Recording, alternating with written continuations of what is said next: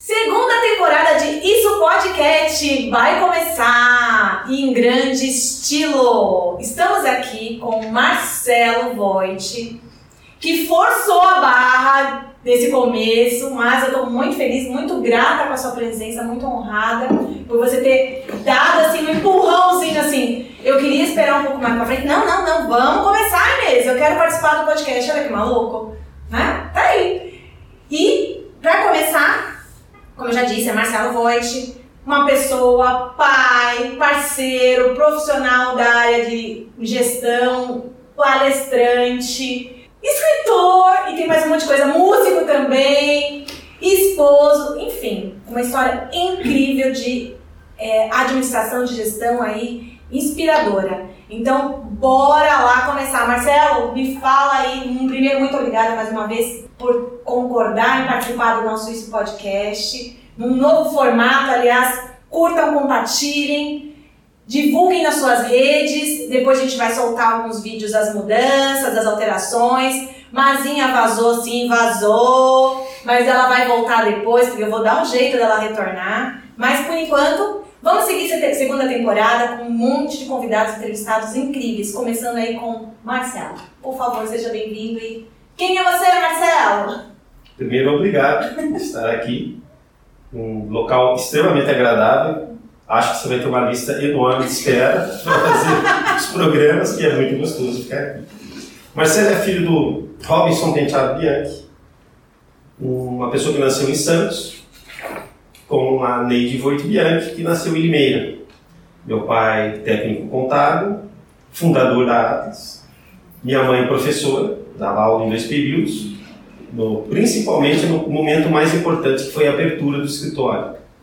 Então, são duas pessoas assim extremamente batalhadoras. Eu não conheço nenhuma pessoa com a determinação da minha mãe e com a receptividade que meu pai tem para fazer as coisas. Né? Então, é, é um casal muito, muito querido, todos nós gostamos muito deles. Tenho meu irmão, um ano mais, um ano e nove dias mais velho que eu, ele é bem mais velho que eu. É, o Robinho é o meu melhor amigo, é a pessoa que eu confio demais, né? Somos sócios na vida, sócios nas emoções e nas nossas vitórias. Casei com a Daniela Bueno. A Dani é a minha grande parceira. Ela me ajuda em tudo, ela me dá todo o apoio emocional, ela me dá o apoio psicológico, e me dá o apoio, inclusive amoroso, né, que a gente precisa, né? A Dani é uma pessoa também muito determinada, uma pessoa que é, vai em busca dos seus sonhos e apoia demais os meus sonhos. Né? Então isso é muito legal. Aí nós tivemos dois filhos, o Enzo e o Henrico.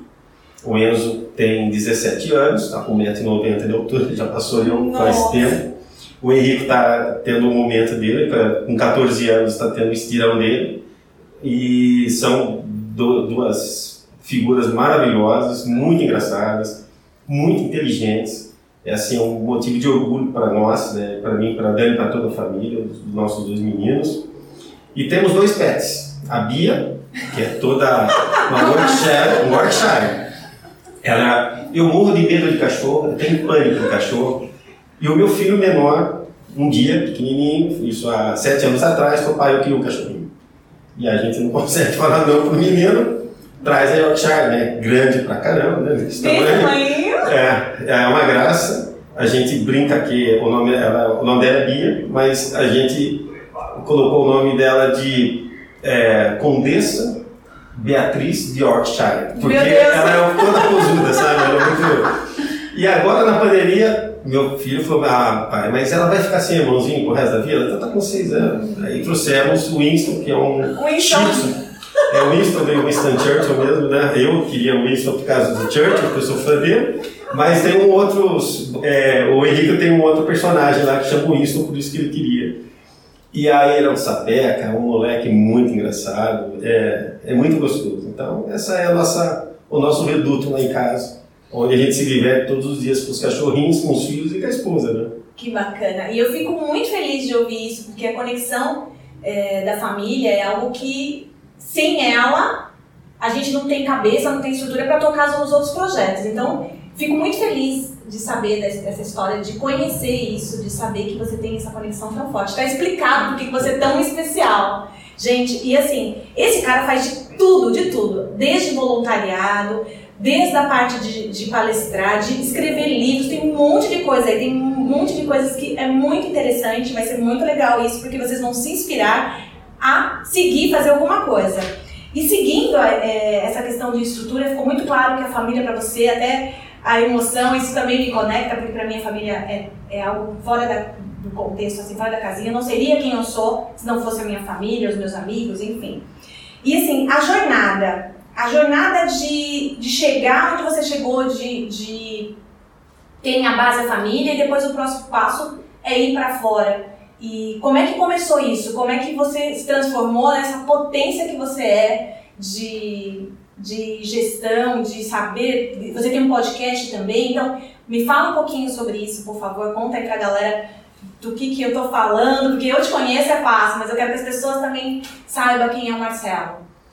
Olha, é, o meu pai sempre foi uma pessoa que sempre foi visionário, sempre, sempre olhou muito para frente sempre teve uma liderança muito grande em todos os grupos, desde a época que ele era pequenininho no escoteiro.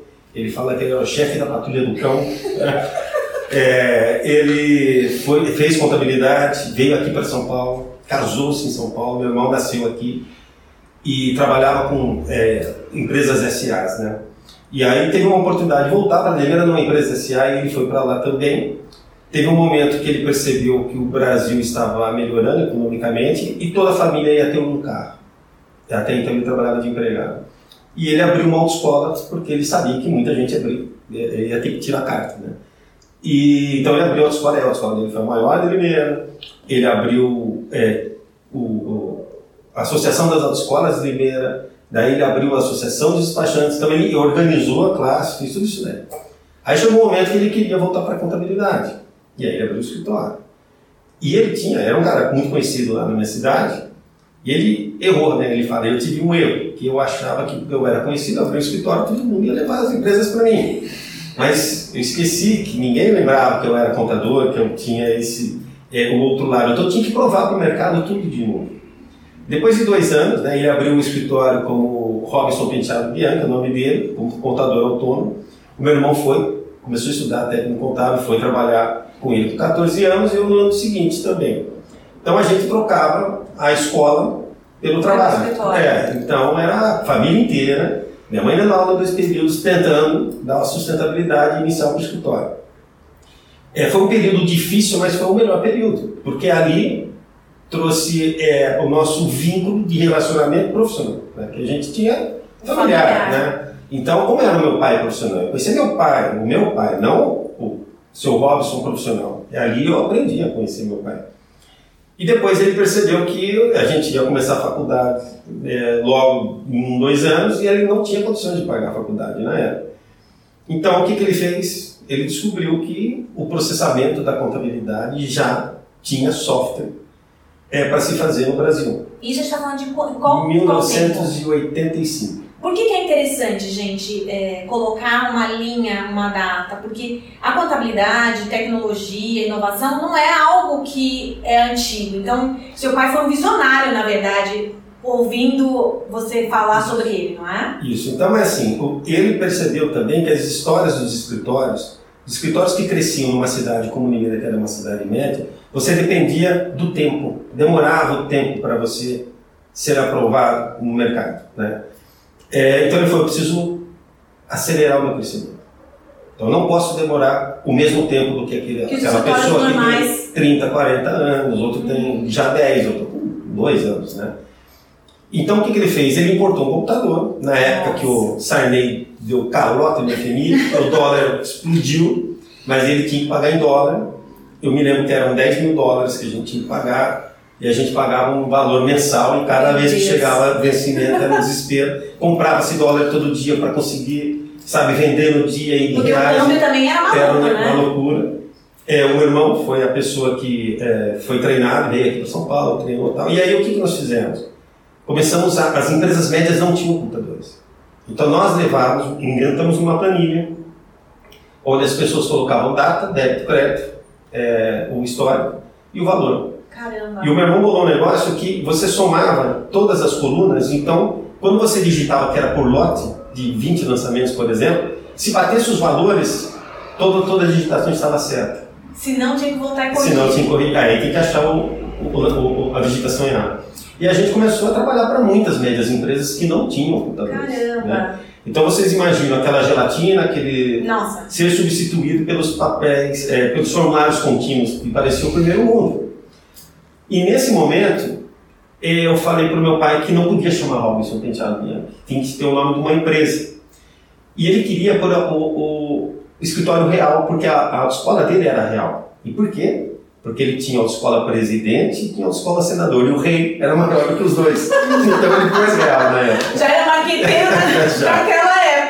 Mas eu achava que a, a fonética não era legal, sabe? Não- não- então aí começamos a pensar. E aí, conhecendo a história do Atlas, eu achei que era um, um nome legal, né? Aí tem vários significados. É, a gente colocou o escritório Atlas. Meu irmão fez uma logomarca extremamente informatizada na época, que pegou no Printer Master, mas ele Nossa. fez e ficou muito bonita na época, porque tinha. Ninguém tinha nada, imagina, né? é, e, e as letras eram uma, uma letra é, de tecnologia na época já. E aí nós fizemos. Então, assim, o escritório não era grande, mas a gente tinha uma panca que era beleza, porque nós, o escritório de contabilidade que tem computador, né? Então era esse o lance de informatizar e tal. E aí o meu irmão viu a produtividade disso e falou, olha, nós temos que achar um sistema fiscal de folha. E nesse momento não existia RP, né? E também não existia rede. Então, o que você tinha era estava dentro do seu computador. Era local, né? Exatamente. Então aí tinha as cópias, né? Porque se tivesse algum problema Sim. no, no, na dava, Manchester, né? né? Você tinha como recuperar. Mas enfim, é, foi assim que nós começamos, né? Então eu, eu sempre falo que a inovação ficou no nosso DNA. O meu pai com essa visão, mas nunca ligou um computador na vida, até hoje. Ele Você não precisa ligar. Se você já É. tiver a visão pra frente, né? É isso Já aí. é o suficiente pra você motivar as outras pessoas, inspirar as outras pessoas, né? Uhum. Eu acho que eu devia estar conversando com seu pai, não com você. Então, em, oit- em 87, então, a, a Atlas é fundada em 87, né? Por causa disso, por causa dessa circunstância. E foi muito legal para nós, porque na época é, a gente chegava nos escritórios de contabilidade e só tinha máquina de somar e escrever, né? E a gente... E aí o meu irmão queria pôr em tudo, né? É, e foi muito legal, foi, foi um aprendizado para a gente muito interessante. Então, tecnologia também ficou no nosso DNA. Sempre, por exemplo, nossa preocupação é blockchain, inteligência artificial, qual que é o impacto, essa discussão que nós temos na nossa sociedade hoje. Metaverso, vai fora, Metaverso. né? Ah, aliás, você não vamos, não é um assunto, né? Mas a gente pode, porque metaverso foi uma das palestras que você fez agora, Uhum. é, nas últimas semanas sobre esse assunto, né? Que é, É. algo que vai para frente. É, na verdade, já está acontecendo, né? Quem está, quem não tá, está antenado precisa, porque é o próximo passo, né? Eu, eu acho, Inês, que assim, quando é, as pessoas falavam do, da internet, o que, que é internet? Né? Todo mundo fala, o que, que é? Não, você vai, um- você vai ter um e-mail, uma caixa postal eletrônica. A gente não tinha noção Não, era de escala ainda. e, e o que, que vai ser isso? A gente não, ia ter- não tinha noção que a gente ia ter uma Netflix que estava estruturado nisso, que é, você consegue é, usar um aplicativo hoje para molhar as plantas da sua casa. Quer dizer, a gente não tinha noção. O metaverso, o blockchain, é, é a mesma circunstância que a gente está dizendo. A gente pode imaginar, mas a gente, daqui Não. 10 anos, a gente não imagina. Não tinha noção, não tem. Então- você pode imaginar, mas você não consegue prever quais são os impactos A né? revolução vai ser extraordinária. Não, eu imagino, mas isso é, dá um outro podcast isso aí. E como aqui é inspiração, eu quero que você inspire as pessoas a se movimentar. É, esse é o meu propósito aqui, de inspirar as pessoas a partir de você, porque assim, quando eu te vi, aí ó, eu sou um pouco, eu não posso ver artista, tá gente? Eu olhei o Marcelo, eu falo, gente, poderoso lá, distante, algo inacessível. Não, não é. É uma pessoa incrível, um parceiro, e assim, eu tenho muita gratidão, muita honra de, de poder participar, trocar experiência com você. E se fosse em outros momentos, eu ficaria travada. Mas não, você me deu oportunidade, me conduz me dá ideias incríveis. Então, isso é muito engraçado, é muito bacana porque, olhando inicialmente, você tem uma, um distanciamento e não é. E aí, como é que você lida com isso, assim, no dia a dia? Porque eu sei que você é uma pessoa doce, incrível, que compartilha. Como é que você vai mudando isso? Como é que você se vê nessa jornada toda de inspiração, de conduzir uma empresa bem sucedida, inovadora? Como é que você lida com isso, Marcelo? Então, é assim. Quando é, o meu irmão fez faculdade de tecnologia e eu fiz de direito, hum. achando que eu ia ser um promotor ou um juiz. Aí eu tive a oportunidade de entrar no grupo de jovens empresários da Associação Comercial. Isso mudou minha vida. Porque lá eu entrava nas multinacionais, naquelas empresas enormes, e eles abriam a porta. As portas eram escancaradas para a gente. Então a gente ia lá para ouvir qual era o planejamento estratégico, qual que era a ISO 9000 que ele tinha, ele mostrava os processos, como que era a gestão de pessoas, como que era a tecnologia, enfim, como, que era uma corporação. Então, eu acho que naquele momento eu tive aquela situação de falar, nossa, olha que universo espetacular, né? Eu estava lá na faculdade, não menosprezando direito, mas para mim era o carimbo. Se ia no fórum, carimbo se chegava lá no processo, carimbo, era datilografia, nem no mundo tecnológico eles estavam ainda. E aí eu via aquela, aquelas empresas falando do futuro, projetando o futuro, é, falando de consumidor, do perfil do consumidor, é, enfim, é, então era um universo muito atraente. E como eles compartilham, eu me sinto na obrigação, não, não que eu me sinto na obrigação, não, mas eu, eu curto abrir as portas tá? Isso, isso a gente também é, é, é, sempre fizemos isso. Faz parte do DNA de vocês, faz. né? Eu e meu irmão sempre fizemos isso. É, fizemos vários. Aí começamos a utilizar as ferramentas, né? Planejamento estratégico, crescemos rápido depois. Tivemos que fazer ISO 9000 porque a gente fez errado o planejamento estratégico. A gente fez o crescimento, mas não fizemos a base, achando que a cultura das pessoas, né? Se você sai de 10 funcionários, vai para 35, é, cara, muito, é, é radical, né? Então, três vezes mais. E aí, você não preparou cultura, você não tem projeto, né? você tem projeto de crescimento, né? você não tem projeto de estruturação. Aí então vem outras necessidades do planejamento. É, fizemos um processo de aquisição de dois escritórios, duas carteiras, na verdade. Fizemos fusões com mais dois, é, duas empresas, né? uma de processamento de folha e, e uma outra empresa de contabilidade. Por quê? Porque a gente percebia que para crescer a gente precisava é, de de perfis profissionais que fossem complementares ao nosso e de conhecimentos também. Então, é, porque senão você tem um limite. Né? Para você não ter um limite de crescimento, você precisa trazer mais é, cultura, você precisa trazer mais capacitação, você precisa trazer pessoas com, é, com perfil que realmente empreenda. Enfim, você precisa trazer um monte de coisa. E assim, você não consegue desenvolver tudo. Então você tem que compartilhar. Então, para multiplicar, você primeiro você tem que compartilhar. Uma das coisas que eu mais, assim, porque eu sigo você no, podcast, no seu podcast, né, de mais gestão, né, com Marcelo Voigt, é, e uma das coisas, uma das suas falas que me marcou muito no, no começo foi a questão de você se você não consegue é, sozinho e você não vai ter condições, porque é humanamente impossível você fazer tudo sozinho, traga profissionais de outros universos para agregar. E eu vi isso na prática lá, quando eu tive a oportunidade de conhecer o seu espaço. É exatamente isso. Então você não é uma pessoa que fala uma coisa e faz outra. E isso é uma das pa paixões. Desculpa, Dani, mas uma das maiores paixões que me conectou a você é que é o meu exemplo, um dos mentores que eu fico seguindo, justamente por isso. Fala e faz exatamente isso. Então, de compartilhar, trazer outras pessoas dentro do, de, outros, de outros segmentos, de, com outras capacidades, habilidades para mudar. E eu acho que isso faz, muito, faz também parte do DNA de vocês, né? Olha, faz. E a gente tem alguns mantras, né? Ontem eu falei isso na, no programa, é, que é, é Casa de Ferreiro, Espírito de, de um Exato. E isso foi porque, assim, a gente, quando a gente começou a fazer os desenvolvimentos, então, sempre tinha desculpa. Atas, ah, mas está fazendo a contabilidade de alguém, então a contabilidade da Atas não está pronta, sabe? Esse tipo de coisa. Putz, é, o cliente precisa fazer orçamento. Pô, Atas não tinha orçamento? É. enfim, tudo que você. Gestão humana, indicadores. Então, é, é uma coisa assim, poxa, mas pera um pouquinho. Se a minha empresa não tem, como é que ela vende para alguém? Então, o projeto de experimentação é Atas, o melhor laboratório é o nosso. Então, nós fomos pegando todos os pontos que eram importantes e nós fomos fazendo é, o Atlas, primeira da Atlas.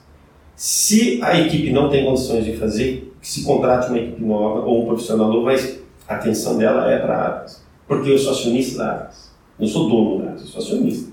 Eu tenho que mudar de cadeira, né? senão, senão você acha que a empresa é sua. A empresa não é sua, a empresa é do mercado. Né? E você está lá como um profissional. A pergunta é, qual é a contribuição que você vai dar que eu enxergo a empresa como o melhor instrumento social de distribuição de riqueza? Porque você pega mais de 100 pessoas fazendo MBA, estudando, gerando riqueza. É, outro dia eu estava falando isso para minha esposa. Se você pegar, os sócios não ficam com 3% do faturamento da Atlas. O resto vai tudo para o mercado. Isso diferente de. Esse modelo também de gestão já é diferente, já é inspirador para quem quer começar um negócio e com olhar numa empresa com sustentabilidade, com Exato. gestão e com, pensando lá na frente. Isso é muito legal. Então, e Aí, voltando nos modelos de corporações que a gente viu, a gente olhava e falava assim: meu, é, eu posso dar o meu piti lá na Atlas e prejudicar todo mundo aí? Não. Perder o principal não. cliente, ou seja, daqui.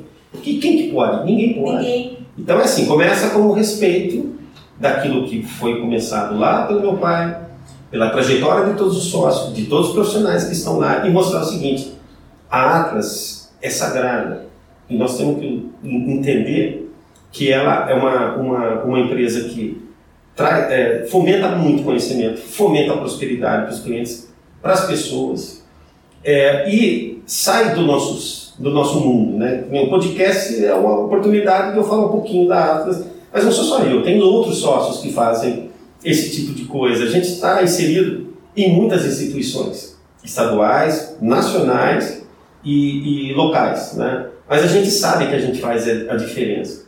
Então, para você ter orgulho daquilo que você é, faz todos os dias, né, e para ser uma, um, um ambiente que traga motivação para você continuar fazendo, você tem que respeitar todas as pessoas que estão ali. Então, não dá o Marcelo dar um piti e prejudicar um funcionário lá que vai perder o, o, o posto de trabalho dele porque o Marcelo acha que tem o direito de se perder com o cliente, por exemplo, ou de falar um pouco mais alto com um funcionário, por exemplo. Então, é, para nós, é, o respeito humano é importante. Já mandamos clientes embora porque maltratou o funcionário. Isso não foi um, não foram dois, foram vários. E aí, quando você vai perguntar para eles, eles falam assim: os valores da ATAS que estão escritos aqui, você se identifica com eles? Eles falam Não sim. é só um quadro, Exatamente, né? não é só um quadro. Tanto que, por três anos consecutivos, a Atlas é uma das uma excelente empresa para se trabalhar um certificado da Great Place to Work. E é, é muito legal o processo. Acho que todo mundo deveria fazer porque. É, é você... certificado para quem não conhece? É, na verdade, assim, é, você tem uma, um, é um método mundial para avaliar as pessoas e o, o clima organizacional. Então você não tem como interferir nisso, você simplesmente entra e você tem que ter um número é, X de participantes que é grande. É grande e é voluntário. Se o funcionário falar não vou fazer, ele não vai fazer. Sim, já, ele vai exatamente. Se você não conseguir um número mínimo nem a motivação de responder, você consegue. Então você já está fora. É muito legal. É, e, e, como é um método, ele compara você com o, o seu, mundo. É, com, com, o universo que você vive. Mais ou menos o tamanho da sua empresa, atividades, tudo mais. E a partir daí você está no ranking. Caramba. Se você ultrapassa um número X, você é considerado uma excelente empresa para se trabalhar. E nós fomos na primeira vez porque eu gosto, não só eu, né, os meus sócios gostam. A gente gosta de método. Porque o método foi aquele negócio. Era uma hipótese, eu fui lá, comprovei e agora eu tenho uma pesquisa que ela é, indica, ela, ela, ela, consegue comprovar. Então, quando é, a gente fez, a gente não tinha nenhuma expectativa de ser certificado, mas a gente foi já no primeiro ano. E o legal é que vem um relatório colocando os pontos. De melhorias, eu imagino. Né? Exatamente. Então aí você pega a, curva ABC ali e começa a trabalhar ali, é um direcionador muito legal. Aí é, é, é isso dá uma motivação muito legal para a turma da área humana, e para o nosso pessoal, porque eles percebem o movimento que nós estamos fazendo. É muito legal para todo mundo, é uma transparência, vale a pena. É muito objetivo. E inspiração. Porque assim, a sua jornada é incrível, eu sou suspeita, eu ficaria aqui horas batendo papo com você, porque faz parte do meu mercado profissional, fora do, desse podcast. E realmente você me inspira nessa questão de gestão, de ser um profissional melhor, mais qualificado, entendeu? E isso é. Sou sua fã, é fato. Na inspiração, o que te motiva a levantar todos os dias, Marcelo? Olha, eu acho que primeiro é minha família, né? então isso, isso é o primeiro ponto. É, vou dormindo pensando na minha família e levanto pensando na minha família, né? É, eu acho que esse e, e, o grande, acho que a grande inspiração assim do, do motivar, né, é saber que a ATA sempre tem um projeto muito audacioso lá na frente. Então é assim, é, quando a gente a gente fez vários trabalhos com vários coaches, com psicólogos, profissionais, é, os sempre sócios começam, depois isso vai para gestor, depois a gente treina o nosso pessoal de analista de gestão humana que vai fazendo o trabalho, é muito legal isso na ATAS. É, essa abertura dos sócios é muito, muito importante. E aí vem o respeito, né? Se nós queremos algo melhor, então nós vamos começar a entender quem nós somos primeiro, né? É, e como é que eu desenvolvo as, a, aquilo que eu preciso ser desenvolvido. Aquele ponto fraco que eu tenho muito é, é, é grandes problemas eu vou ter que tratar, né? E aí não dá para levar para a sociedade tratar, né? Cada um tem o seu, o seu ponto. Mas é, a gente fez um que foi muito interessante, que era para a gente pegar um papel e escrever nas costas, post-it e punha nas costas do, do sócio. Três Ai, características, três características do sócio. Então a gente fez. E é muito engraçado porque as, as características que você imagina seis sócios, sete sócios colocando nas costas do outro, né? As palavras eram as mesmas. Mentira. É, então, duas, para mim, assim, ó, que todos falaram das, das três, que eu era visionário e que eu era entusiasta. Eu, eu acordo realmente de muito bom humor. É, chego na Atlas, eu é, cumprimento todo mundo, eu passo sala por sala, falo oi para todo mundo, que eu acho que é um privilégio estar lá, né?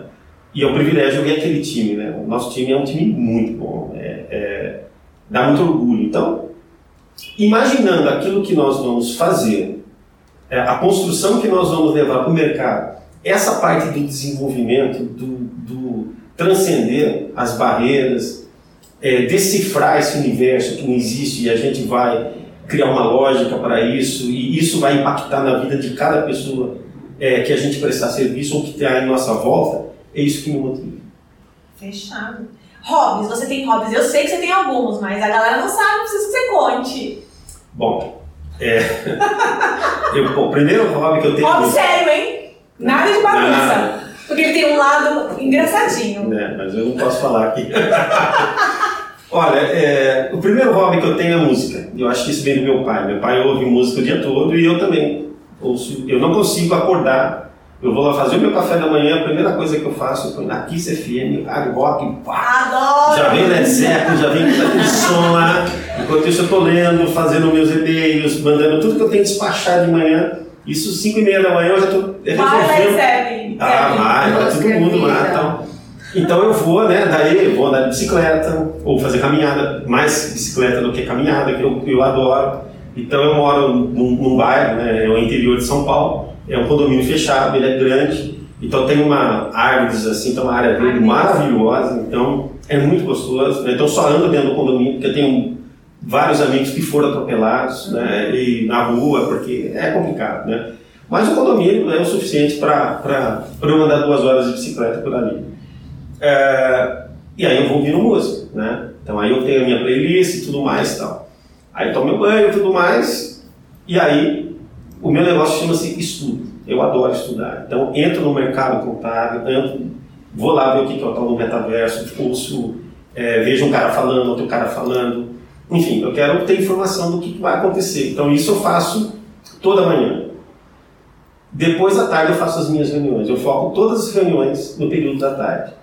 Porque esse tempo, para mim, que eu acho que é importante, e para mim, pelo menos de manhã, é o momento que melhor tenho as minhas reflexões tudo mais, né? É, então eu fico lá jogando as minhas sementes pro, pro universo. É, coloco lá, olha, então você vai ter que falar isso aqui, é, Marcelo, lá no, no, seu podcast, sabe aquele negócio? Né? Preenchendo, né? Para planejando. Aí quando eu vou lá, eu escolho um dos assuntos que eu já joguei, aí eu me aprofundo para fazer, né?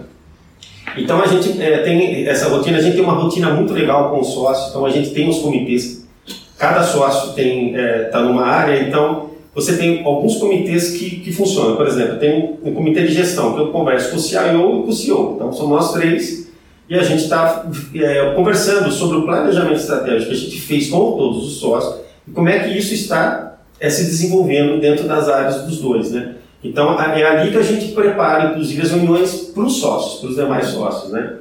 É, e tem lá a, a, as reuniões do SESCOM, eu participo também, sou presidente do Conselho da Associação Comercial do Limeira, quer dizer, eu participo de várias entidades, né? É, são reuniões que são, é, são menos do que eu tenho na Atlas, né? É, com menor frequência, mas é, também participo. E é, eu vejo que é um grande momento de aprendizado, né? E tem um outro hobby, que é escrever.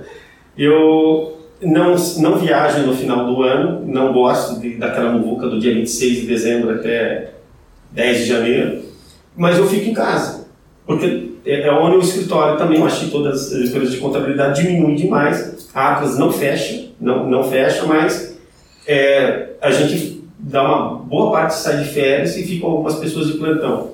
Como não tinha nada para fazer, eu comecei a escrever. E comecei a escrever um livro, né? O, o Cabo da Máfia. Calma, para, stop! Gente, eu recebi, eu, eu fiz a. Eu encomendei o livro. E aí, quando chegou o livro, a experiência foi tão, tão fantástica. Chegou na caixinha, eu abri, tinha cheirinho, agora não tem mais porque já faz um tempinho. Tem uma. todo um. Aqui chama um organograma, né? Uma árvore genealógica e eu preciso fazer a lição de casa depois que eu fizer a leitura do livro, que é bem bacana, eu super indico. E a hora que eu concluir, ele vai tomar a lição de casa, porque afinal de contas ele também é professor, tá? Essa galera que eu ando, eu tenho gente, olha, eu não sou inteligente, mas essa galera é muito inteligente. Então, é muito, foi muito legal. O que eu curti antes da leitura, né? Porque, como eu te disse, eu vou ler ainda. Mas a questão da experiência, de receber, isso é, foi muito legal. Eu não imaginava, não conhecia e de onde partiu essa, essa, essa ideia de gerar essa experiência para quem estava comprando o livro, Marcelo? É uma curiosidade, eu gostaria de saber. Vou revelar o segredo aqui. Dani! Dani. A minha esposa, a minha esposa falava o seguinte, Marcelo, tem uma, eu não sei se chama leiturinha, eu não sei qual que é o clube de crianças, que você faz uma assinatura e todo mês vem uma caixinha e ela fala assim, Marcelo, essa caixinha vem toda com cheiro, vem com... Então é uma experiência para a criança, sabe? Ela recebe um presente, ela não recebe um livro. E ela falou assim, então nós vamos fazer alguma coisa. Aí a gente foi montando os kits, né? Eu tenho um grande amigo meu que, que é um designer, né? E ele trabalha para a Atlas, inclusive, fez toda a revisão da nossa identidade corporativa, adora a filosofia. Aqueles caras bem malucão, aliás, esse cara vale a pena Faz parte. É extremamente inteligente, é, que é o, o Maurício, né? Da, da história. E ele que inventou o, o, a árvore genealógica. Ele falou, cara, põe, vamos fazer um negócio assim e aí eu Meu, deixo os nomes. A sacada foi As pessoas podem colocar o nome deles ali também, né? Tem local. É, o, um outro designer fez. Essa capa já tem 17 anos, é o, o Emílio Moretti. Ele, que, ele me deu de presente também. Então você está dizendo que esse livro, a capa já estava pronta há 17 anos? É, porque faz 18 anos, 19 anos que eu comecei a escrever o livro. Jesus amado! Então, o que Isso que a senhora não sabia, quero tá. saber. Aí eu comecei a escrever só consigo escrever no final semana, no, no, no, final do ano, porque assim, você tem que entrar no livro, você tem que ler tudo, é, entrar no, no clima, né? É, não dá para escrever pedacinhos assim. E é, a minha mãe teve um AVC depois, de três anos, acho. Meus filhos não eram nem nascidos quando eu comecei, tanto que os nomes eram Enzo e Henrico Bianchi. Aí, depois que eles nasceram, eu coloquei, falei, não, é o do mafioso de Enzo e Henrico Bianchi, né? É, senão eu já batizo o cara já e dou um destino que vai aqui. aí, inventando o nome, não era Graziano o sobrenome, eram outros sobrenomes, aí eu queria a fonética, achei a fonética que eu achei, é, aí eu trouxe. E quando minha mãe teve AVC, eu perdi a, a vontade de escrever. Então, eu chegava no final do ano, eu não, eu não, não conseguia produzir. E passei anos. Em 2019, eu voltei a escrever. Mas eu já tinha muita coisa escrita, E aí eu peguei o livro, comecei a ler tudo de novo, fazer os acertos. E aí no comecinho da pandemia, em fevereiro de 2020, eu tenho uma tia, né, a irmã do meu pai, que é muito fã minha. A gente conversando no aniversário dela, foi o último aniversário com todos os familiares, que foi na minha casa. Não sei por que saiu o assunto do livro e eu falei, olha, eu tenho um negócio escrito já há anos e tal. E ela queria ler. Aí eu peguei, dei o um livro para ela ler, ela falou que eu era um escritor nato, que eu tinha... Como ela é muito família, eu falei, bom, você é muito suspeita, tia, deixa eu... Aí eu tinha uma amiga dela na, que gosta muito de ler, a Glória, Falei, Glória, você não dá uma lida aí, vê o que você acha. Daí ela falou que eu tinha que publicar. Eu mandei para cinco editoras e quatro propostas. Fechei com a Chiado, que é uma é, editora portuguesa, porque daí ela, ele foi publicado em Cabo Verde, Portugal, Brasil Caramba! e Angola, as, né, os quatro países. E só que na hora que foi começar, chegou a pandemia. e o meu livro, são pessoas que são um pouco mais velhas e preferem o livro físico, e é todas as livrarias fechadas, né? Mas isso faz parte, né? Mas continua a divulgação, Não, né? continua a Sim, divulgação. né? Aí a Dani fez um monte de filmes, é, ela, ela faz todo um roteiro, é, acha, ela é muito criativa. Então ela, é muito legal as propagandas que ela foi fazendo na época, né? Mas é, diminuiu muito a, o potencial do livro, porque a gente ia fazer, é, em Limeira tem um chateau muito bonito, a gente ia fazer uma, uma, uma Lançamento. um lançamento lá.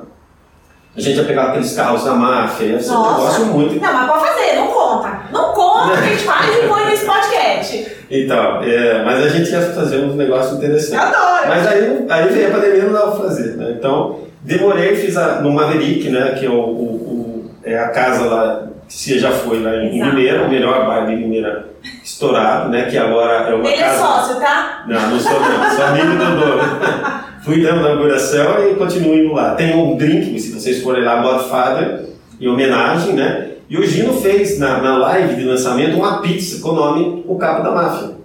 Então ele foi lá, estudou toda, toda a cultura siciliana e pôs os ingredientes. E, e ele fez na hora ali. Tem isso no YouTube, inclusive, né? A Rádio Educadora Estéreo Som fez a cobertura, né? Então gravou isso, colocou lá no, no programa deles. É, o Roberley Cidade, que é o dono de uma empresa de, que faz eventos, que é o melhor de Limeira e região ali, ajudou a gente a fazer tudo. Foi muito gostoso é, o lançamento. Aí o que aconteceu? Meus amigos foram lá, encheram o Maverick, numa quarta-feira à noite, e foram tocar. Então, as bandas que tocaram lá eram todos os meus amigos Delícia. que ficavam fazendo. É, né, entrava uma banda, vinha outra e tal. Foi o rodízio, foi muito legal, né? É, é E uma o- pena que eu não consegui. Ah, E aí eu tenho meus pecados, né? Eu esqueci de bater foto. Não bati foto com a, com a- banda, com todo mundo junto, sabe? Aquele negócio. Falei, poxa, por que que eu. Né? Eu, eu precisa contratar uma assessora de Não, eu imprensa, tenho, um amigo, eu tenho um amigo meu que é assessor de imprensa, trabalha para Jesus, você tá dormindo? Eu esqueci. Ah, eu tava tão né, animado lá. Eu Eu esqueci da, Vamos da, repetir, da Marcelo. divulgação. Vamos repetir, eu, eu estarei lá. Ah, então, o livro 2 já tem 120 páginas. Né? Isso que eu ia te perguntar. Vai ter. Dá pra dar um Vai. spoiler? Três vão ser, no mínimo, uma trilogia. Caramba, Harry Potter, esquece, é a capa da mata. É isso aí. Vamos ganhar desse bruxo aí. Alguma decepção? Alguma coisa que você faria diferente na sua jornada? Não, não, não teria, não tem uma decepção. Eu- Você está falando do livro ou está falando da De tudo, de tudo. Tem de tudo. uma situação que mudaria na minha vida. É, quando eu comecei a fazer direito e percebi que eu queria administração, eu deveria ter trocado. E, e eu tinha lá, estava na minha, é, na mesma universidade, tinha essa possibilidade. Mas eu falei, não, eu vou terminar e eu sofri para fechar. Porque daí eu não queria mais direito, eu não queria mais saber de legislação, eu não queria mais saber de é, ações, de... Isso eu acho que eu perdi um ano e meio da minha vida. Eu deveria ter trocado, que eu acho que eu, eu teria entrado num universo que eu, que eu me, é, me encontrei. Mas você chegou a fazer depois outra Não, aí fiz MBAs, né? Várias Tá. MBAs em gestão. Administração, aí- gestão, né? É, inovação, é, aí é gostoso, né? É surfar, né? Ah, mas aí você tá novo, você faz uma agora. Na, na verdade, não sei nem se é necessário, porque hoje eu acho que tá um pouco descolado a questão de faculdade com o que você pode executar, né? Ou eu tô viajando. Não, eu, eu acho que tem hoje uns treinamentos focados, por exemplo, em inovação, você tem vários métodos. Então você faz aquelas imersões e você sai com muita informação. Então, eu nem sei se uma MBA hoje consegue chegar na profundidade de alguns cursos de empresas que conseguiram fazer uma mudança. Até se você olhar é, em relação à graduação, eu fico pensando como é que vai ser a graduação com o metaverso, por exemplo. Porque Vai você vai fazer um né? ambiente real, então, meu, não vai ter conta T para fazer, vai ter condição. Lembra, cara, você está dentro de uma empresa, você está no meio da bolsa de valores, você está aqui no pregão, o que, que você recomenda? É isso aí. É outra pegada, olha que legal estudar um negócio desse. né? Aí, né, olha, o cara vai comprar essa empresa, você recomenda sim ou não? Vai Já demorar? Exato, então você vai ter condições de exercitar o mundo real. Ele é virtual, olha só, é uma, uma, uma realidade aumentada, como se você tivesse uma, um, um cenário que está acontecendo, é, que tem toda uma lógica, e a pergunta é a seguinte, Inês, você recomenda para o seu cliente a compra da empresa ou não? A cisão da... Você abre mão dessa, dessa linha de produção para o seu cliente ou não? Então, o universo, porque o- a contabilidade ela é a base do mercado financeiro e de todos os negócios. E o contador não entendeu que tem que aprender a fazer negócio. É, porque a gente está mais preocupado em atender o fisco aí, tô falando como empresária da área contábil, por isso a grande sacada de você estar em, em entidades que você possa trabalhar de forma voluntária, estar batendo papo com profissionais que já chegaram onde você quer chegar, que eu tenho essa grata possibilidade de participar e conviver com pessoas como você, que ta- já estão onde eu quero chegar, então isso me inspira no sentido de pensar nessas possibilidades. Não dá para ficar pensando só no DARF, né? Não dá para ficar pensando em obrigações acessórias, coisas chatas, não dá. E o fato de estar fazendo isso aqui hoje é sa- sair da minha zona de conforto. Inclusive hoje de manhã eu coloquei no meu Rios, zona de conforto. Porque assim, não é algo que eu tenha domínio, eu tô aprendendo. Você está sendo muito gentil, porque eu sei o quanto você tem de capacidade de estar doando seu, estar doando o seu tempo de conversar comigo. de- Então, assim, é muito, muito bacana. Eu não consigo colocar em palavras a gratidão que eu tenho por conta disso. Entendeu? Por conta justamente dessa situação de, do seu aprendizado, o que você chegou, o que você é, de escrever livro, de falar sobre gestão e de praticar. Você não é um cara que só fala. Então isso faz, pra mim, isso tem muito sentido, entendeu? É muito inspirador. Mas é, também assim, eu comecei antes que você, né, mesmo, então você tem que dar os contas, né? Eu comecei com 14 anos já na área contábil, né? Então, é lógico que eu tive mais acessos, peguei todas essas mudanças e tal. Mas o que é interessante, aí, aí eu acho que é, é pensar no movimento do universo. Aqui você está fazendo exatamente, proporcionando para as pessoas um nível de aprendizado que ela, onde ela tem, vai acontecer, ela vai buscar. Então, hoje estou eu aqui, outras pessoas vão vir tudo mais. É, essa é a corrente do tempo. É, é, o universo, eu falo isso na Atlas todos os dias. O universo conspira com aquilo que você faz, pelo bem ou pelo mal. Então, quando eu- a gente vai lançar uma- alguma coisa nova, eu falo assim, pessoal, só de pensar vai começar a aparecer. E é impressionante. Lei do universo, tá? não sei como que chama. Da- A gente começa a brincar. É, olha, já acabou, acabamos de receber essa informação aqui, daquilo. É, começa, o universo vai conspirando para que você consiga a desenvolver o seu sonho. Né? Agora, se você pensar mal o dia inteiro, Não meu, vai, o seu sonho vai ser. Ele, ele te ajuda, sabe? ser bad. Poxa, é. Então, é, então, por isso que não dá para perder tempo com portaria, né? Porque tem tanta coisa legal para fazer e aí as pessoas ficam ali. Na nossa área, eu vejo o seguinte: quando os, os empresários contábeis se capacitarem para negócio, a gente muda o PIB do Brasil para dois pontos para cima, não tenho dúvida disso. Porque as empresas não têm gestão. As empresas não sabem se elas estão indo bem ou não.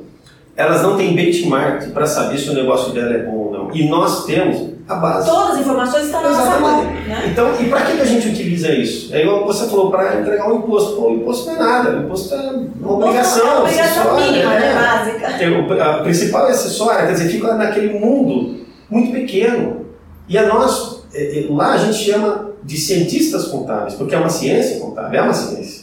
Meu marido Então, eu detesto quando fala contador. O que que contador, cara? Sou cientista contábil. Eu sou contadora de histórias agora. Aí, faz aí, parte. Mas assim, o meu marido estava conversando com uma turma, uma das turmas que ele tem de convivência, e falou: Meu, a minha esposa está se especializando em automação, em robôs. Os caras não entendem. Isso é o que vai para frente. Então, assim, a minha inspiração hoje é acordar estudar tecnologia, é estudar um escritório que abre porta, as portas para mim, como aconteceu com a Atlas e outros, que mostra a possibilidade de eu ser uma gestora, uma empresária diferente. Não dá para ficar só atrás da mesa.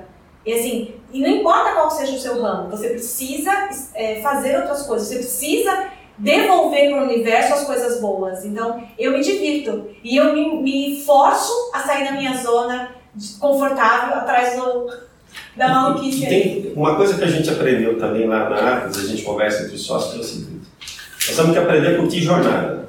É. E assim, é, quando a gente fez a ISO lá em 2006, ninguém sabia o que era ISO. Então eu comecei a ser visitado por muita gente. Então a gente tinha um programa de visitas na Arcos, todas última sexta-feira do mês. E foram mais de 400 empresas de contabilidade. Caramba. Eu conheci muita gente. Só que tinha algumas que eu percebia que eu cara, eu vou lá visitar. Eu visitei, eu não sei quantas empresas, mas foram mais de 100 com certeza. Então você imagina é, esse, esse relacionamento e alguém começou alguma coisa que você não começou, e você conversa e as pessoas são solidárias. O cara fala, Marcelo, é assim, tal, e assim como a gente é, se abriu, tem outras pessoas que se abrem também. Então esse, esse é um universo que, que é, é as construções são muito interessantes porque está conspirando para desenvolver. E aí, o meu pai tinha uma passagem que ele falava assim, isso para mim com meu irmão há muitos anos. Você imagina que está todo mundo num, num, fosso de barro, né, tudo com aquela lama aqui. E aí alguém consegue sair. Aí quando você sai, você chega para o cara e fala, cara, vem cá, você está lá em cima. E você dá a mão para ele e fala, cara, desce. Não, vamos sair daqui. Não, não, desce, fica aqui. Ah, eu vejo vários profissionais da área contábil nesse fosso e quer que você fique lá. E ele se incomoda quando você sai fora do fosso. E, mas ele quer que você viva a vida dele. Ele não quer que você vá explorar os outros universos, as outras, as não é nem só explorar, né? É. É, na verdade, de você você se doa, você tem que escolher, você tem que, pelo que eu entendi, você tem uma agenda que você organiza para as coisas acontecerem, para que você tenha a questão do voluntariado, a sua família, a parte do trabalho. Então você tem uma agenda, um comprometimento. Domingo você podia ficar assistindo qualquer outra coisa, você vai fazer, escrever um livro. Então você está colocando as suas ideias, inspirando outras pessoas nesse sentido. Isso para mim é muito claro.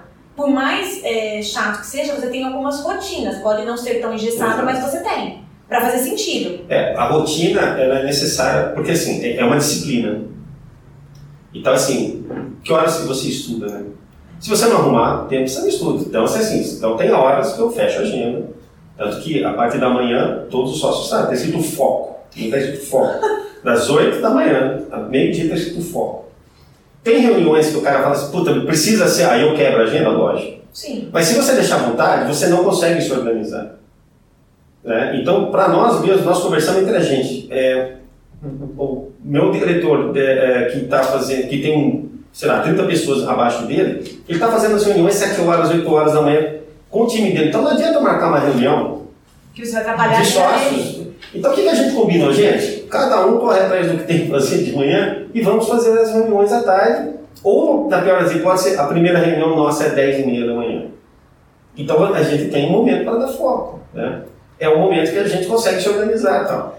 Então, é, tem que ter a disciplina é, e aí a motivação do que fazer. Né? Como a Atlas tem projetos para 2036 2000, não, 2026 e 2030, então a gente já se enxerga lá. 2030, 2000, e o que mais Então isso aí me motiva, cara, que eu, deixa eu buscar, deixa eu entender. É a cenourinha do Marcelo. Ah, é. Mim deles, né? Então todo mundo tá olhando, né? Quem vai ser cada um de nós em 2026. Pensando já nisso, um gancho, quais são as expectativas para o futuro? Já que você entrou na questão do planejamento e que você olha o nível de comprometimento, de você já ter uma ideia, ideia não, perdão, você já tem um projeto de que vai ser a sua empresa em 2026, 2030. O que, que você tem de expectativa? Olha, a ser muito maior do que é hoje. Vai ser um conglomerado de empresas. É, nós vamos ter um volume de negócios muito grande. Nós vamos ter produto nacional, que a gente vai lançar alguns. É, vamos ter outras que não vão ser nacionais, que vão ser direcionadas para cliente nosso. É, o nível de parceria que nós vamos ter, a rede de parcerias que a gente vai ter para atender, do jeito que a gente está dizendo que vai atender, vai ser espetacular. Então a gente é, já tem alguns parceiros, já estamos formando outros.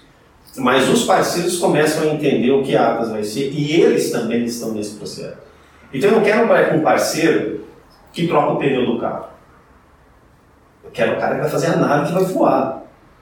Cara, Se a Atlas está pensando em voar, o nosso parceiro, aquele cara de lado a lado, ombro a ombro, tem que pensar em voar. Então a gente tem algumas empresas selecionadas a dedo que estão na mesma motivação. Isso faz com que a gente compartilhe o futuro da Atlas e ele compartilhe o futuro com a gente. E juntos estamos fazendo algo.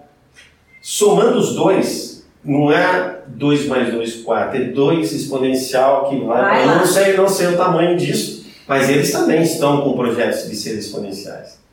E a pergunta é o seguinte: quais são as empresas que a gente, no mundo contábil, vai selecionar para estar conosco lá na frente? Hum, aí já é um outro projeto. Então, tudo é Quero hipótese. saber. Tudo é hipótese. Conta, não me Ainda não é nada. projeto. Não, a verdade é assim, a gente olha para o mercado contábil e olha para o mercado corporativo de pessoas físicas, são os três, né? Tem projeto para tudo. É, aliás, tem hipótese para tudo, ainda não é projeto. Aí nós temos a área de inovação que testa as hipóteses. Ó, é, Só que são mais de 150, é, é, muita, é muito grande. O roadmap é enorme. Então você vai testando aquelas né, que você olha e fala assim, qual faz mais sentido na nossa percepção? Essa daqui. Mas aí você olha ali, tem um monte. Ah, então testa essa hipótese, eh, ou ela vai dar certo ou não, sabe? Senão ela entra num processo de inovação na segunda etapa, na terceira etapa e vai embora, vira eh, mais um. Projeto sólido. É, aí, aí vai, vai virar um, um produto ou vai virar, é, vai integrar um produto da Atlas, isso vai acontecer. É, e aí vai para o segundo, para o terceiro, para o quarto e assim vai indo. Então, é, eu, a gente, eu enxergo a Atlas, nós, hoje sócios, como os conselheiros da Atlas, dos negócios da própria Atlas. E olhando para o mercado também. Quanto valem esses sócios reunidos para dar um sprint no cliente nosso? Show de bola. Então, a, a visão é o seguinte: o nosso negócio é decifrar é, negócios para a prosperidade. Então, nós temos que decifrar o negócio do cliente, decifrar o negócio da Atlas. O mundo empresarial é, é decifrar. O Fica a dica para qualquer empreendedor, sirva de inspiração, né? Decifrar os negócios. Mas assim, eu queria saber do Marcelo, pessoa física, tem alguma expectativa, algum projeto? Ah, o, Capo da Máfia vai virar. Uma trilogia? Não, vai virar série na Netflix, né? Oh! Ah, mas eu não sei quem vai estar maior para pagar, né? Mas, pô, eu queria muito que Demorou! Eu queria muito que fosse implacável isso. viu? Por que não? Ah, mas vai. Vamos lá, vamos, vamos Ah, mexer os pauzinhos, Ué. vamos conectar os, A as mexe o universo. Então, eu, eu, Eu não sei se você estava numa palestra que eu assisti, que o cara, o cara disse o seguinte, uma das palestras que a gente assistiu Sescom, que a, você quer fazer alguma coisa, conversa com três, quatro pessoas. Aquelas três, quatro pessoas vai conversar com mais três, quatro pessoas, então vamos conversar. É isso aí. Vamos conversar. Ah, eu, eu- gostaria muito, e a Atlas vai conseguir desenvolver isso, mas assim, é uma academia mesmo é, de gestão. Eu, eu enxergo a Atlas sendo uma fábrica de inovação, prestando serviço para outras empresas, não necessariamente só para a Atlas. É, eu, eu, eu gosto muito desse universo de, é, de conhecimento. Eu, eu acho que se a gente conseguir levar isso para o mercado e o mercado absorve, eu percebo pela ISO. Porque assim, olha, quando a gente foi certificado, eu não sei se tinha três ou quatro empresas no Brasil, mas quando a gente começou a fazer o projeto, nós fizemos para 40 empresas de contabilidade. E aí, Humberto Batella me chamou lá no, no SESCOM, junto com o Sérgio Giuliani e o Paulo Tarquino, para dizer assim, olha, nós somos um PQC, o que, que a gente deve fazer com o PQC? Da, a calma, Suzy? espera lá. O PQC é um programa de qualidade que ajudou muitos escritórios, inclusive nós fomos um dos escritórios na parte do profissional minha, né? Um dos segundos, acho que na segunda turma que entrou no programa de qualidade, é incrível. A gente saiu do zero e foi, né? É aquele crescimento exponencial, desculpa, sério. Então, e nós sugerimos que o PQC tivesse a base da ISO. Fomos nós três que sugerimos para que o, eh, montasse um, um projeto que as pessoas fossem melhorando os seus processos, porque o, o contador, o empresário contábil não tinha processo dentro. E para nós, a mudança, é, eu, eu falo que a ISO é, é- é a- é a linha de partida, não é a linha de chegada. Tem cara que fala, cara, consegui. Cara, agora é só começar. É essa Ah, é o. ISO é só um processinho lá na parte de documento, mas você trazer isso para a realidade, para o dia a dia, é um desafio muito maior. Porque né? você tem os indicadores, você tem o conhecimento. Então você tem, tem muitos indicadores. Se você for lá para organizar teu, o certificado, nem comece. Né? A pergunta é o seguinte: como é que você mensura a empresa que você tem hoje e com esses processos o que, que ela vai entregar? Com foco num cara chamado cliente Sim. e não um foco na, na cabeça do gestor que ele está se sentindo que ele é eficiente pra caramba. Você tem que ser eficiente para melhorar para o cliente, senão você está fazendo para você. Você tem que fazer para o mercado. Até porque o cliente é o que mantém o seu- a sua unidade, o seu projeto, o seu negócio. Se ele não estiver feliz, não faz muito sentido, né? Então, e aonde que eu, é, que eu quero chegar? Então, quando a gente foi certificado, que nós começamos a fazer o trabalho, e aí despertou os, os diretores do SESCOM na época, e o Humberto era o coordenador do PQC, olha só. E aí, conversando com nós três, nós damos, damos depoimento, isso virou um projeto para mais de 500 empresas do Estado de São Paulo, e saiu do Estado de São Paulo, a gente já sabe. Já sabe. Então, é esse, que eu, é essa, é, esse é o orgulho. São as Você fala assim, sementes, cara, é, né? o que, que você está afim de fazer? Quer fazer alguma coisa? Que modifica o mercado. Você falou uma, teve uma fala sua também de eu não, eu preciso lembrar o termo que você usou, mas tem justamente de você fazer uma diferença, de, de quebrar o mercado atual, né? É, eu- No eu- sentido de, de positivo, né? Não negativo, de fazer coisas que hoje, por exemplo, a pessoa não está pensando, o empreendedor não está pensando, né? É, quando a gente faz esse tipo de movimento, e aí não é só a tem várias empresas fazendo, né? É, nós temos o nosso modelo, mas tem outras pessoas incentivando, é, que as pessoas admiram e são pessoas sérias e estão fazendo, né? Mas aí eu volto, é trazer o empresário contábil com protagonismo muito maior do que ele é hoje. E se nós conseguirmos fazer isso em 10 anos, a nossa profissão vira a profissão mais importante do mercado. Porque ela é, ela já não tem valor, né? Exato. Porque o, o, o contador não se deu valor. Ele, Exato. ele continua contador e não virou cientista contábil. Exatamente. Eu tenho o maior orgulho de estar estudando para virar uma cientista contábil. Isso aí. Dicas, Marcelo, dicas importantíssimas, por favor. Olha, eu gosto muito de ler, né? eu tenho bastante livros em casa. Eu, eu acho que ler pessoas, é, grandes líderes e biografia séria, para entender os erros e acertos, os momentos, as dificuldades, as dores e como que a- aquele líder conseguiu é, se reinventar, eu acho que é uma grande sacada. Morro de medo de não me reinventar. A vida inteira eu sempre tive medo de ser medíocre. Puta, sempre tive medo.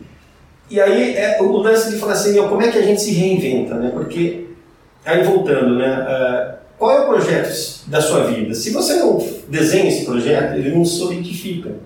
Então você é levado. Sabe aquele negócio? Olha, a economia vai mal, sua empresa vai mal. A economia vai bem, você vai melhor.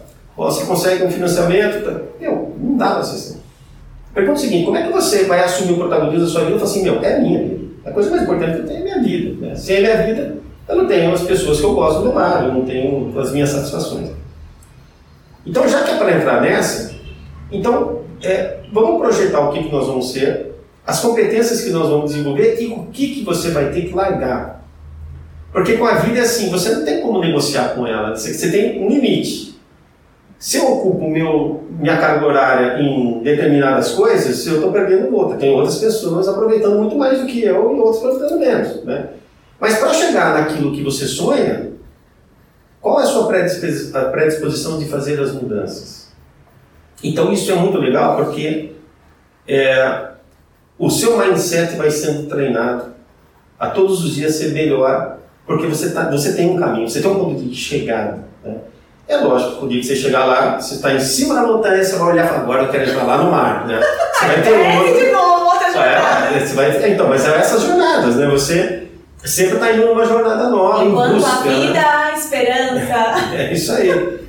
Então, é, eu, eu, a, a dica que eu dou é o seguinte: sonhe muito alto e vá em busca do seu sonho. Vamos fazer um ping-pong? Isso é novo, hein? Vamos ver se dá certo e como a gente tem uma conexão, vamos lá. Tô testando tudo nesse, nesse episódio, hein? E a culpa é sua. Quem mandou você me tirar do meu ponto, do meu conforto lá, do meu, da minha mesinha? Quero ver a hora que a CNN contratar você. Se você não sonha, pega o Marcelo, cola nele, vira amiga dele ou amigo que o cara vai te fazer bombar. Sonho? Ah, família, eu, eu, eu quero ver ah, os meus filhos no futuro, que não vejo a hora de saber o que eles vão ser, eles lá na frente. Então, meu sonho é ver eles felizes, né? Minha esposa, que esse é um grande sonho. Realização? Ah, ter eles perto da gente, né? Abraçá-los. É. Eu acho que a maior realização é quando a família é feliz, porque é, é um, é um movimento, né? Então, eu, eu percebo assim, meus pais, o meu irmão, é, o, o, os meus filhos, sabe? Essa constelação familiar. Então, acho que isso, é, é chegar no final de semana, tá todo mundo lá. Eu acho que essa é a maior realização. Qual palavra define o Marcelo? É ouvir mesmo. Então, é a palavra Quero, tô entusiasmo. perguntando. Foram aquelas palavras que os sócios colocaram, era visão e entusiasmo. Eu acho que entusiasmo. Quer deixar uma palavra final, alguma coisa no sentido de que te que te motivou, assim, de, de novo, repito, a gente está fazendo esse episódio aqui muito pelo seu carinho, pelo seu comprometimento comigo e dá um feedback aí de que, que você acha que a gente pode melhorar, porque a gente vai começar uma segunda temporada, eu vou seguir essa segunda temporada aqui sol, montei um roteirinho, falei, não, Marcelo precisa, eu preciso tá- estar preparada para atender o Marcelo em grande estilo.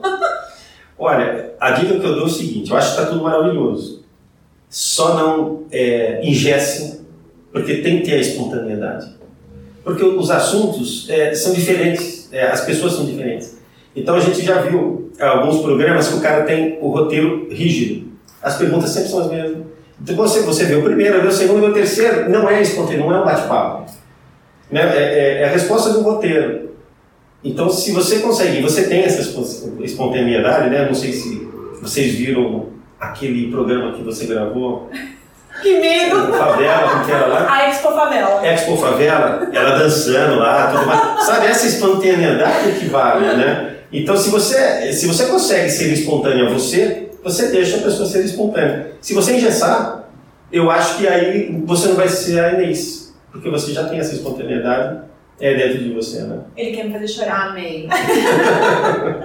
Marcelo, muito obrigada. Eu agradeço de verdade demais. Eu não consigo achar palavras pra, pela sua presença, por você estar conhecendo aqui o meu espaço. E só gratidão e obrigada pessoal por assistir. Curtam, compartilhem. Sigam o Marcelo nas redes. Ele tem realmente um podcast que é muito legal, que me ajuda muito. A gente vai colocar nos comentários, eu pedir ajuda para ele para pôr a dica do o livro se vocês quiserem adquirir. Super indico e a gente vai colocar nos comentários até para ter referência, né? Eu acho que é bacana para vocês seguirem, curtirem, acompanharem. Quem, quem faltou mais alguma coisa, dê o like, dê o sininho. Faltou mais alguma Não sei. Os links.